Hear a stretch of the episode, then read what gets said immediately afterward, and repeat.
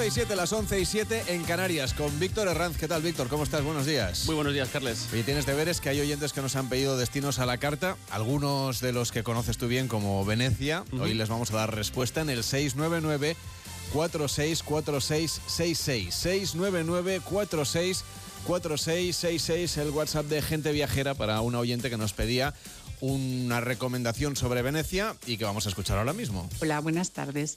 Quería pediros información acerca de Venecia, especialmente de aquellas personas que la hayan visitado en este mes de febrero. Me voy la semana que viene y tengo pensado ya más o menos lo que los palacios y los museos que quiero visitar, pero bueno, siempre vendría bien algún consejillo. Muchísimas gracias. ¿Y qué consejo le darías, Víctor? Pues yo le diría que si fuera a descubrir Venecia andando sin ruta. simplemente lo que es eh, caminar por las calles, por cuál le, cuál le inspire más, que vaya cogiendo un callejón, otro callejón y que descubra la ciudad un poco así de sorpresa y luego pues que vaya de Baccarí, que son los típicos bares de Venecia para tomar un vino blanco y los chiquetti, que son las tapas, que no las llame tapas, las llame chiquetti. Y bueno, pues le recomendaría por ejemplo el Baccaretto d'Alelle, que es un sitio mítico de los estudiantes y, un sitio muy, muy, muy, muy típico de Venecia. Pues ya tiene esta recomendación a través de esta petición que nos ha llegado al 699 464666 y de Italia, de Venecia. No vamos a dejar el país porque nos vamos a ir a Cerdeña, un lugar que tú también conoces, Víctor. Otro paraíso, sobre todo la parte del norte de la Costa Esmeralda, Portochervo, Olbia, la Magdalena, es un paraíso.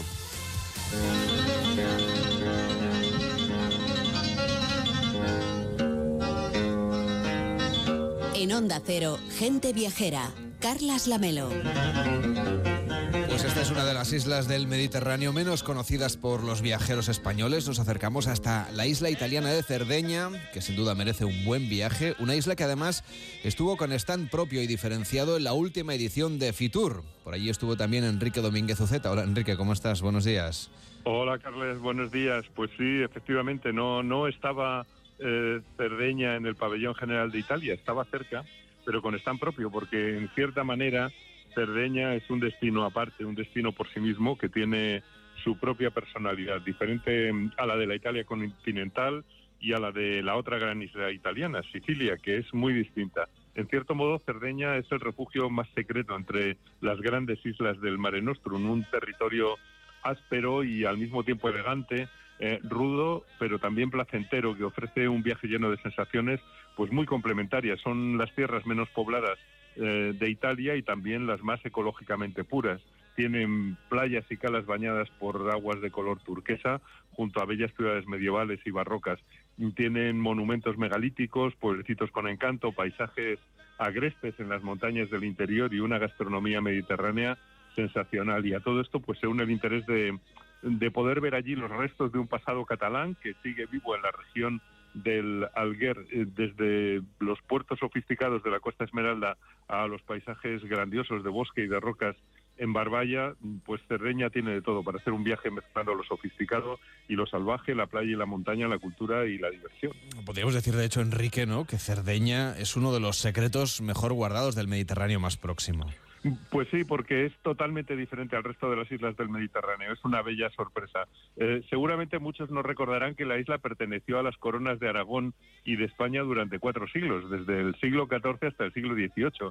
Y para percibir ese pasado que empezó cuando la corona de Aragón conquistó la, la, isla, que fue entre 1323 y 1326, pues hay que ir a la ciudad de Alguero con su aspecto medieval, con sus murallas, sin edificios altos, salvo un hotel, precisamente el Hotel Cataluña, que se levanta sobre el caserío con vistas estupendas sobre el puerto, sobre el casco histórico y el paseo entre las murallas y el puerto. Desde el hotel hay un corto paseo hasta hasta el Carrer Mayor y la catedral de estilo gótico catalán. Los nombres de las calles están en alguerés, que es un dialecto del catalán que aún se usa, y las comidas y las costumbres pues vienen del tiempo en que la ciudad era capital de la isla bajo la dominación de la corona de Aragón. Aún conserva mm, el hermoso casco viejo dentro del recinto fortificado, junto al puerto, y, la verdad es que la ciudad respira una, yo diría que una alegre calma mediterránea. Hay un aire que resulta familiar eh, en una, a los españoles en una hermosa ciudad hecha para pasear por el casco viejo y al borde del mar. Y luego, más allá del, del puerto y de los muelles de yates, pues empiezan las estupendas playas de arena que tienen la mejor puesta de sol de la isla y yo creo que además están muy animadas con, con gente bebiendo y bailando cuando ya ha caído el sol durante el verano. Alguero es la capital de la Costa del Coral y puede ser, yo creo que el punto de partida para descubrir las mil caras de una de una isla, pues verdaderamente interesante. Aún se habla un dialecto catalán, los rótulos de las calles son bilingües y como capital de la Costa del Coral, pues yo creo que es el mejor sitio para comprar artesanía y para comprar eh, réplicas de, de, joyas sardas. La verdad es que está muy, muy bien. Oye, la más conocida de todas es la Costa Esmeralda, que es la que además frecuentan los más ricos y los famosos de Italia. Bueno, sí, Cerdeña es eh, refinada y elegante en la costa Esmeralda, mm, donde siempre ha veraneado Berlusconi y sus amigos financieros.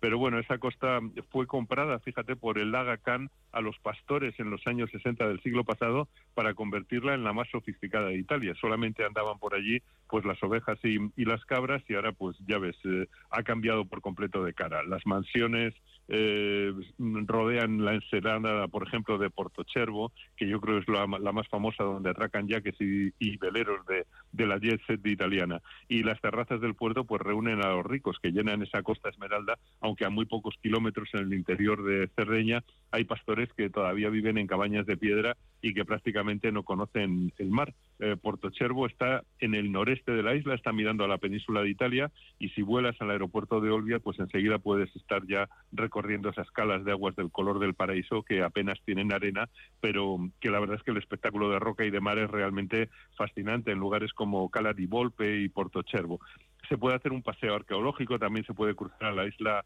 eh, de la Magdalena y probar una buena sopa di pesce y, ya, bueno, una sopa de pescado, claro, y ya seguir en coche por la costa norte hasta llegar a Santa Teresa de Galura, eh, que está asomada al estrecho de Bonifacio, que, que separa la isla eh, de Cerdeña de la isla francesa de Córcega. nos puede parecer sorprendente eso que has contado, que hay gente que vive en el interior de la isla, pese a vivir en una isla que no conozca el mar, ¿no? Porque siempre asociamos, obviamente, las islas a las costas, pero es curioso lo que nos comentabas, ¿no? Córcega y Cerdeña están geográficamente muy cerca sobre el mapa. Mm, vamos, cualquiera podría pensar que son del mismo país y, sin embargo, son islas muy, muy distintas y cada una de, de su país, una francesa, la otra italiana.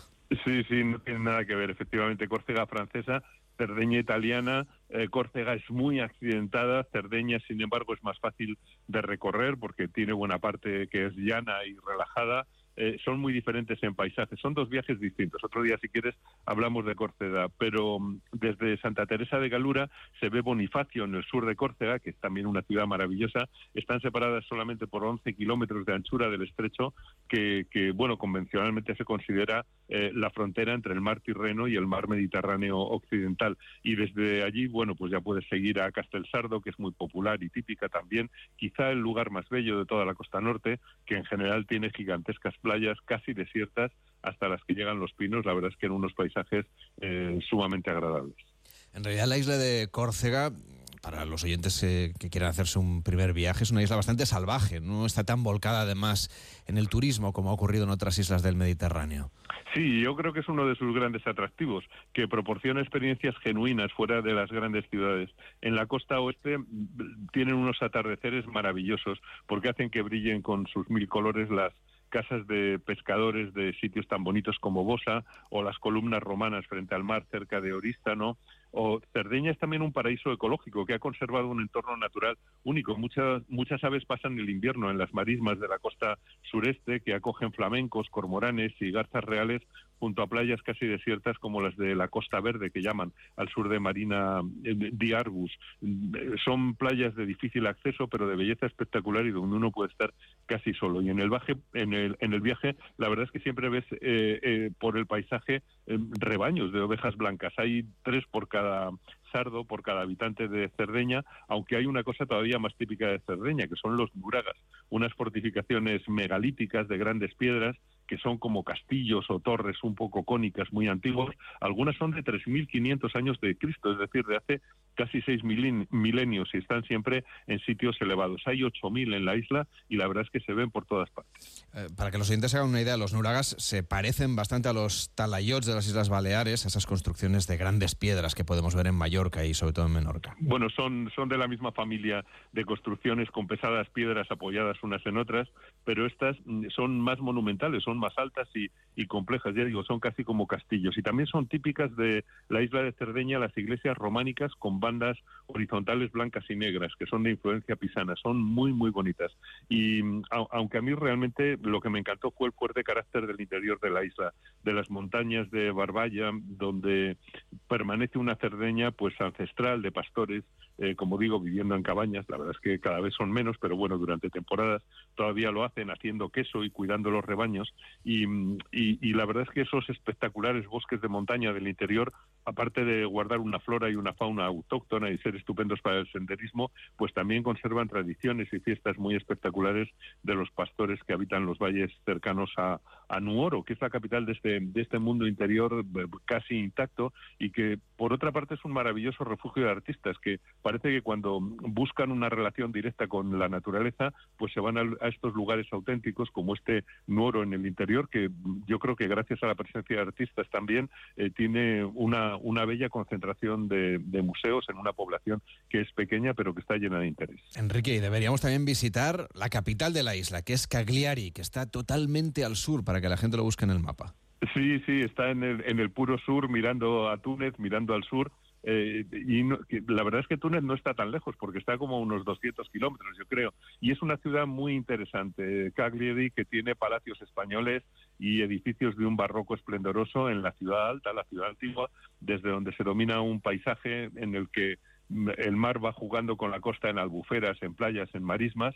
Eh, es muy bonito. Desde el Bastione eh, San Remy hay, hay unas vistas preciosas sobre el Golfo, sobre el casco viejo y se ve desde allí arriba también la animación del puerto, que está, eh, la verdad es que con mucha, con mucha vida nocturna. En Cagliari se encuentran mm, platos locales también curiosos porque se nota la cercanía de África en, en que es habitual comer cuscús o tomar el atún de almadraba que circula por el Mediterráneo pasando por esos estrechos del Mediterráneo del Sur y cerca del puerto, por ejemplo, pues vale la pena comer o cenar en, en un sitio que se llama Gennargentu, es una trattoria de cocina típica sarda con platos deliciosos como la frégula con, con almejas, una pasta específica de, de, allí, de Cerdeña, o la lubina a la bernacha o los asados de cordero y de lechón que hacen por encargo y que son también muy tradicionales.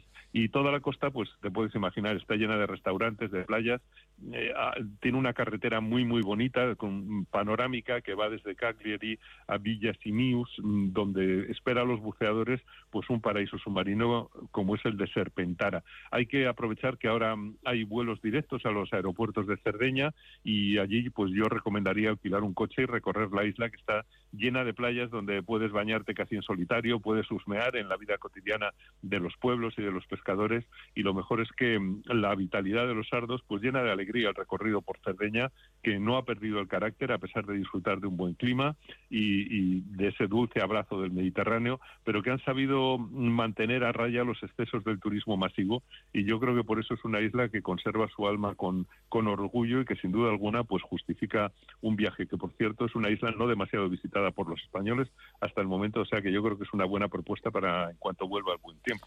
Una tentación viajera la que nos trae hoy Enrique Domínguez Uceta, que además es cercana y un lugar al que, bueno, si uno ha ido tiene que volver y si uno no ha ido nunca, pues es que está aquí al lado. Gracias Enrique, hasta, hasta la semana que viene, que vaya bien. Y feliz semana para todos, Carlas.